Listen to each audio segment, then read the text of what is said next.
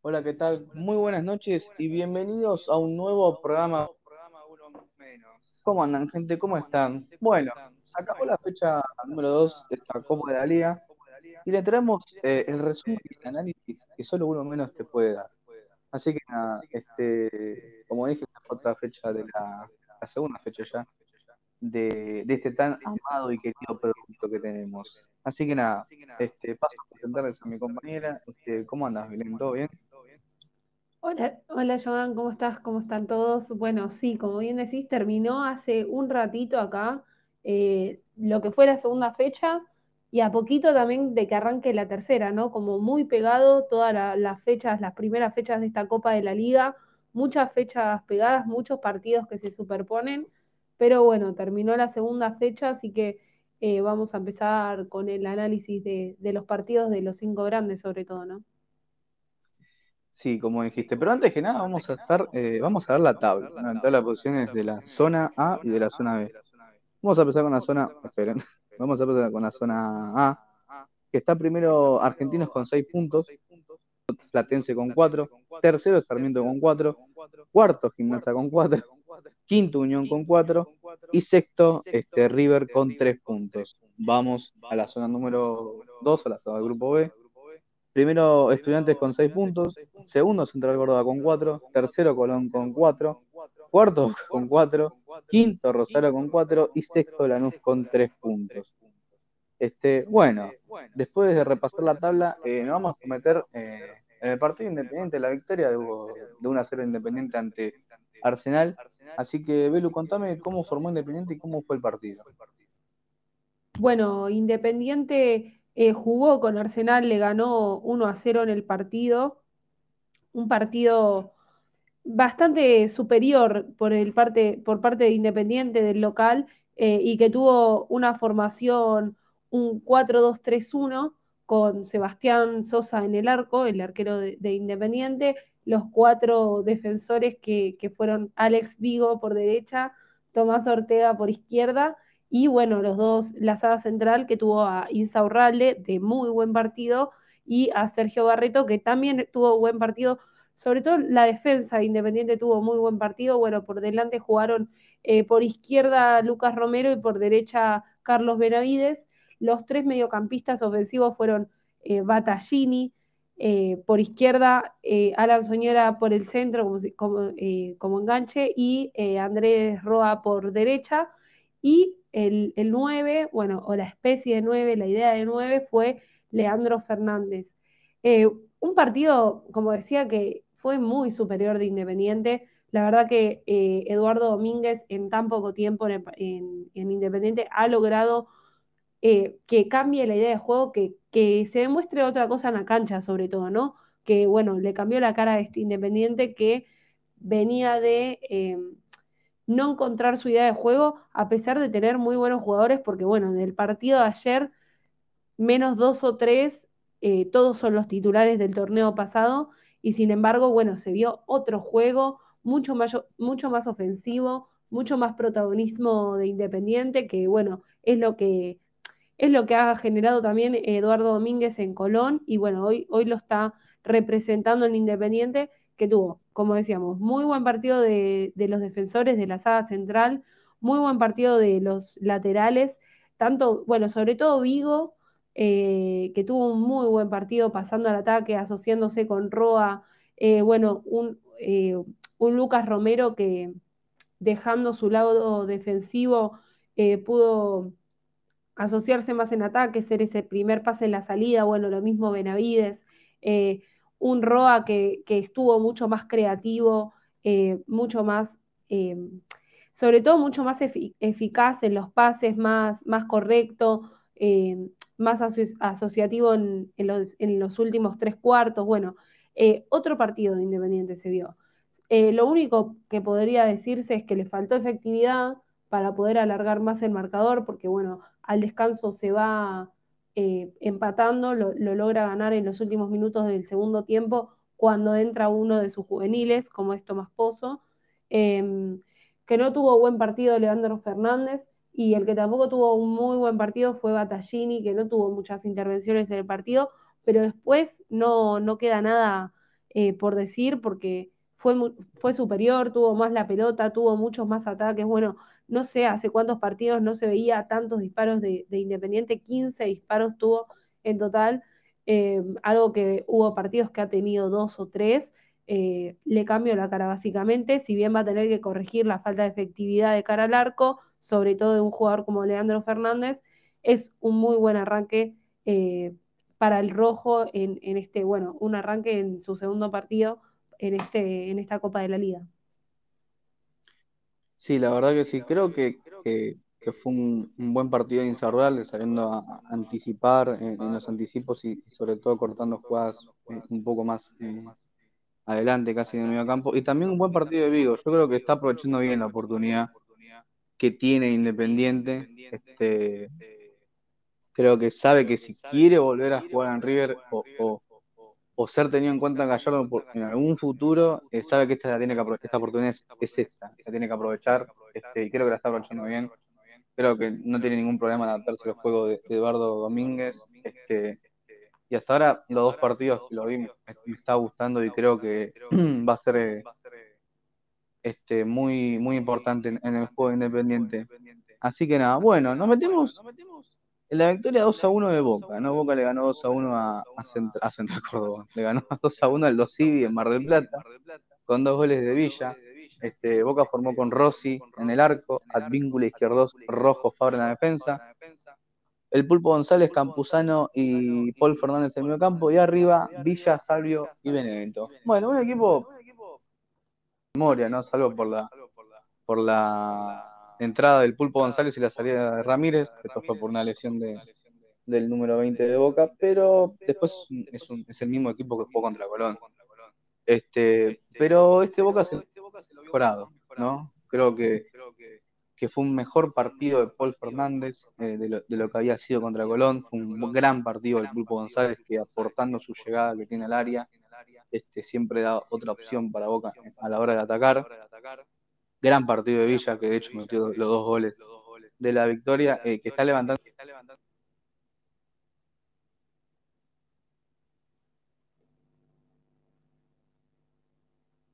Si sigue así va a poder este, volver a agarrar por ahí ese, ese, esa continuidad de, rendimiento que tenía hace, hace no tanto tiempo.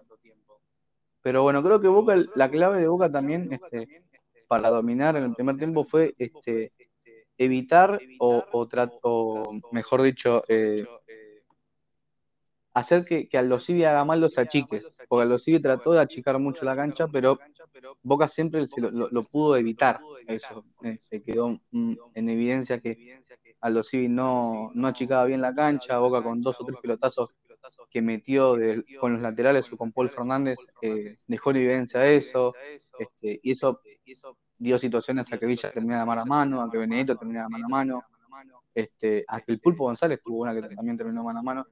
Este, creo que Boca, esa fue la clave del primer tiempo y que a los también se dejó un poco este, ser, eh, eh, ¿cómo se dice?, eh, dominado también, porque no tuvo mucho.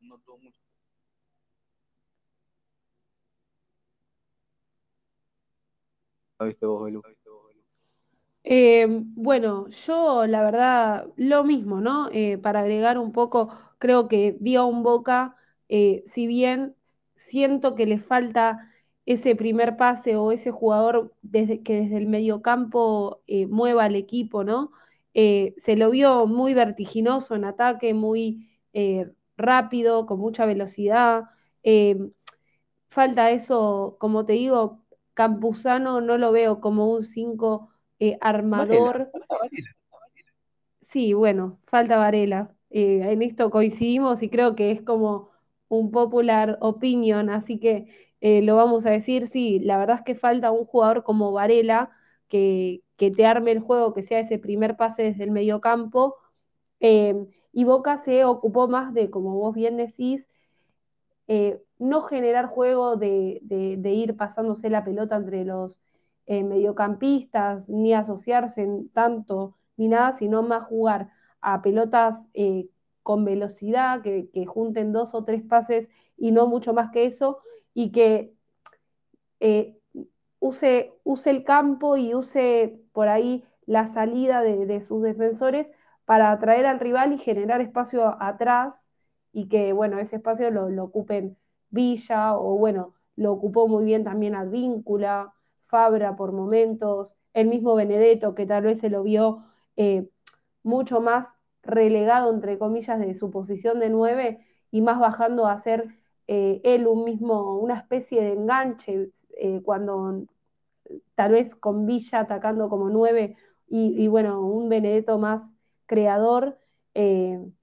y nada, con esto, ¿no? De, de intentar recuperar y atacar rápidamente. Así también, bueno, vienen los dos goles de, contragolpe y sí se vio a un Boca mucho mejor, eh, bueno, también en efectividad, pero mejor en, algunos rendimientos individuales, como bien decías, bueno, el Pulpo González para mí fue el mejor del partido, de hecho, si vamos a los datos, también fue el que más pases correctos dio, y que fue un poco ese pase, ese primer pase eh, desde el medio campo que tal vez Campuzano no lo hizo, tal vez se tiraba más eh, a la línea de centrales o bajaba más y le cedía ese espacio de, creativo, de organizador al, Pulpo, González, que además, como bien decías antes, supo pasar bien al ataque, supo estar como llegador y que eso es importante también para Boca, ¿no? Tener un jugador que desde el medio campo eh, haga la diagonal y llegue. Y también algo que se le vio, que, para, que yo le vi muy positivo a Boca, sobre todo en los primeros minutos, creo que después, bueno, después de los goles, bajó muchísimo eh, su rendimiento.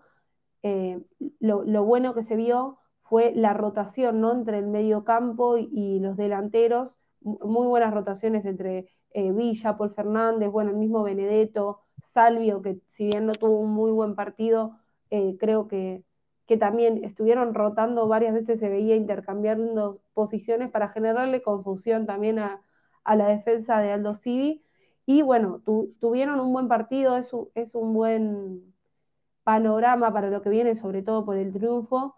Eh, pero bueno, sí que faltan algunas cositas, algunos detalles, y también hay que ver al rival con el que se enfrentó, que fue Aldo Civi, que eh, si bien con Palermo encontró una mejor idea o por ahí más eficaz que con Gago, no termina siendo un equipo muy eh, dominante o que, o que le pueda generar algo de peligro a, Boca.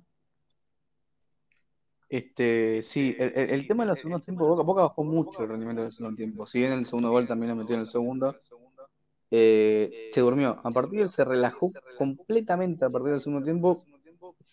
Y no es que le cedió el dominio a los Civi, pero los Civi de a poquito iba generando una chance, otra, terminó descontando, ¿no? Y poniéndote un aprieto este, a, pocos minutos del final, como pasó con, con, Colón, que Boca lo dejó, lo dejó vivo y Colón en, una de las últimas del partido se lo termina empatando. Eh, creo que Boca tiene que mejorar eso, no relajarse este, o haberlo liquidado. Si metía el tercero, eh, el gol de los civiles no iba a tener mucha repercusión, pero bueno, te, terminó ganando, estaba 2 a 0 arriba y bueno, otra cosa eso. Este, de acá uno menos somos varelistas. Militamos para que Varela sea titular en, el, en, Boca. Hasta que no sea titular no vamos a parar. ¿eh? Así que bueno, este, nos vamos a meter en el partido de River, ¿no? Free Varela. Free Varela, gente. Ahora sí, nos vamos a meter en, el partido de River, en el partido de Julián Álvarez, otro partido de Julián Álvarez.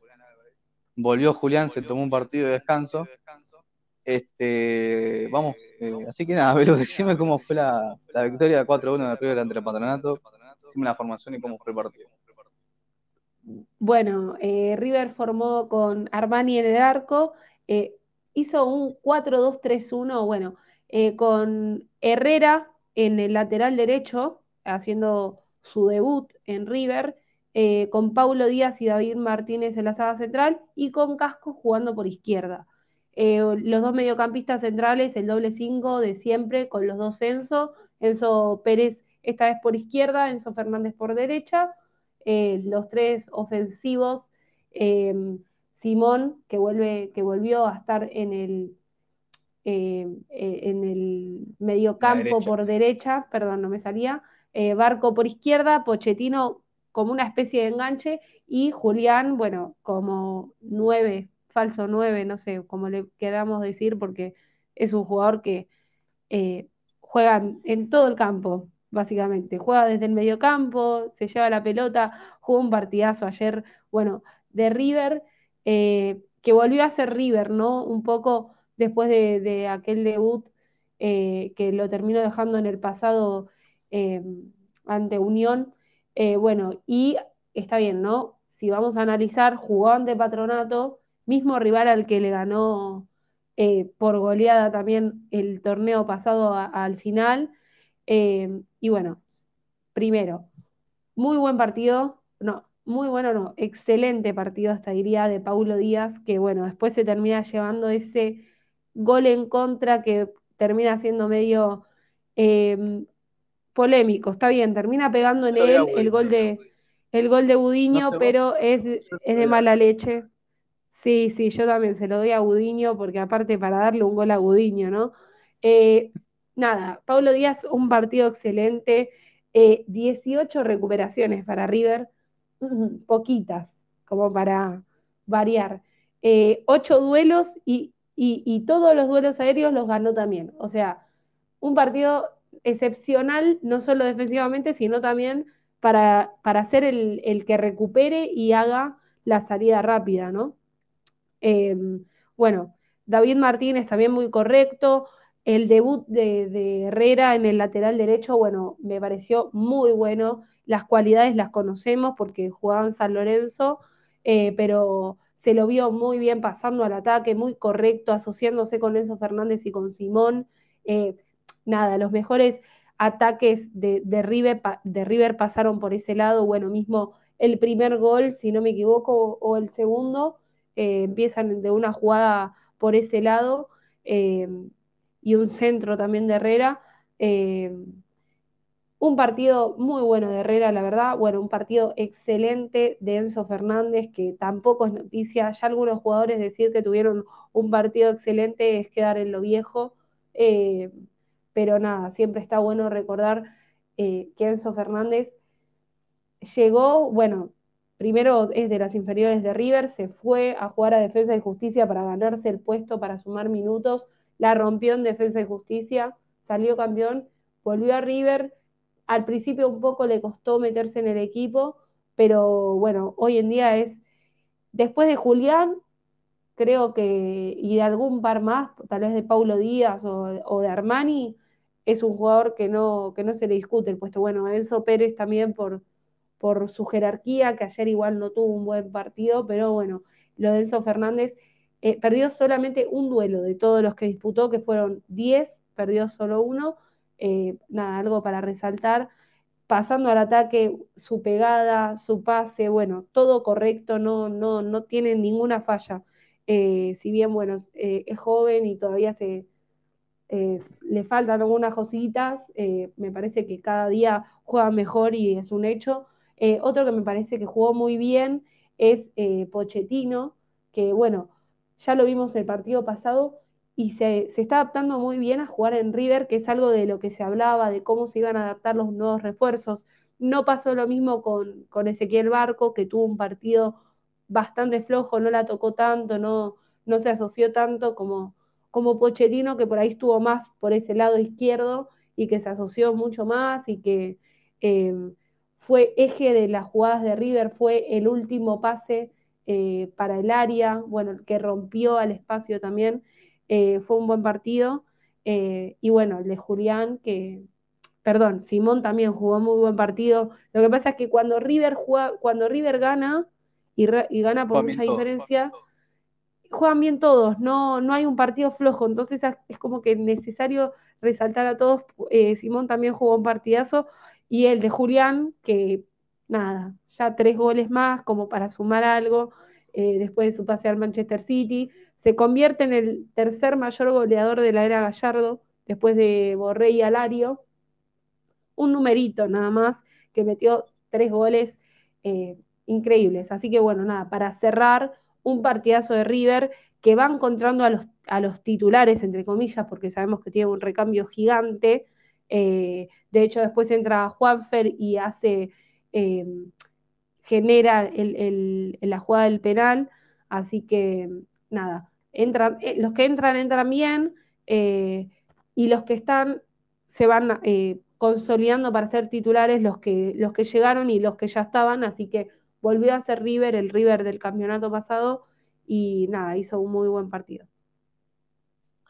Como lo decías, eh, gran partido en La verdad que pensar que nada, estuvo, jugó mal con, con Unión y, de hecho no, no, no, tuvo la injerencia que tuvo como compatronato, creo que buen debut, podríamos decir, ¿no? De Enzo Fernández, que ahora sí para mí debutó en, esta Copa de la Liga. Este también gran partido de Herrera, que creo que, todos los refuerzos es el que se tiene que adaptar, este, porque es un lateral que, de las cualidades que a Gallardo le gusta y de hecho eh, ya metió una asistencia en el partido como titular. Este, si bien creo que la gente, sobre todo de a tener que tener más paciencia, jugadores como por ahí Elías Gómez o como Barco, por ahí le, va a costar un poco más adaptarse a ese juego de, de, Gallardo.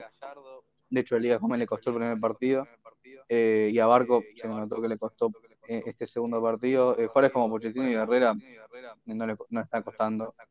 Se los ve sólidos y se los ve que, pueden llevar adelante la idea que quiere llevar Gallardo adelante. Así que nada, bueno, nos metemos en el partido de San Lorenzo, en la derrota de San Lorenzo eh, por 1 a 0 ante Gimnasia. San Lorenzo formó con Torrico en el arco, Luján, Gatón y Zapati Peruzzi en la defensa, Fernández Mercado, Gordillo, que se fue expulsado, Ortigosa, Centurión, mm, eh, Ubita Fernández y Barreiro. Y Barreiro, perdón. Bueno, ¿qué puedo decir de esto? Eh, fue un muy mal partido de San Lorenzo, pero muy mal partido de San Lorenzo. Eh, no hubo juego. Fue en cierta parte hasta dominado por gimnasia en ciertos tramos del partido, que tampoco es que fue una luz, pero haciendo poquito eh, pudo llevar a San Lorenzo a, situaciones complicadas del partido. Y creo que el partido totalmente se abre después de la posición de Gordillo. Es ya inaudito tener un jugador que, cada, que se gane amarillas fáciles. Echenique en la cuarta, en la cuarta falta que hace, entonces le dice, yo en la próxima te amonesta. No pasan ni dos minutos que Gordillo va y hace otra falta y lo amonestan. No solo eso, que pasan otros 20 minutos y lo expulsan. Está bien, la, expulsión es discutible, sí, obviamente. Para mí no es para Roja por sacarle eso, pues fue una falta mínima. Pero lo termina expulsando. No podés jugar con un jugador así. Te quedas con uno menos en poco tiempo. En el primer tiempo, Salenzo jugó prácticamente 6 minutos con uno menos y en el segundo tiempo jugaste 45 más los agregados, con uno menos, es imposible jugar hacia el fútbol, no puedes tener una idea, se te va todo. Eh, y de hecho, San en el segundo tiempo tuvo una idea de nada. Eh, pero sobre todas las cosas, el flojo nivel individual de algunos jugadores. El gol de gimnasia es una vergüenza de los centrales. ¿Cómo puede ser que Tarragona le gane, entre el medio de los dos, le gane a Zapata y a Gatoni? con una facilidad le ganó dentro del área una pelota que tranquilamente la podía haber despejado cualquiera de los centrales de cabeza. Los gana, los choca, le gana y le mete un golazo. Encima porque metió un golazo Tarragona. Eh, pero después de eso, nada San Lorenzo. Nada San. Nada de Centurión, que se lo vio muy aislado. Eh, Fernández Marcado no puede jugar por derecha. Él se lo siente y se lo ve más cómodo jugando por izquierda. Eh, así que para mí tiene que jugar por izquierda, por eso no tiene que jugar más.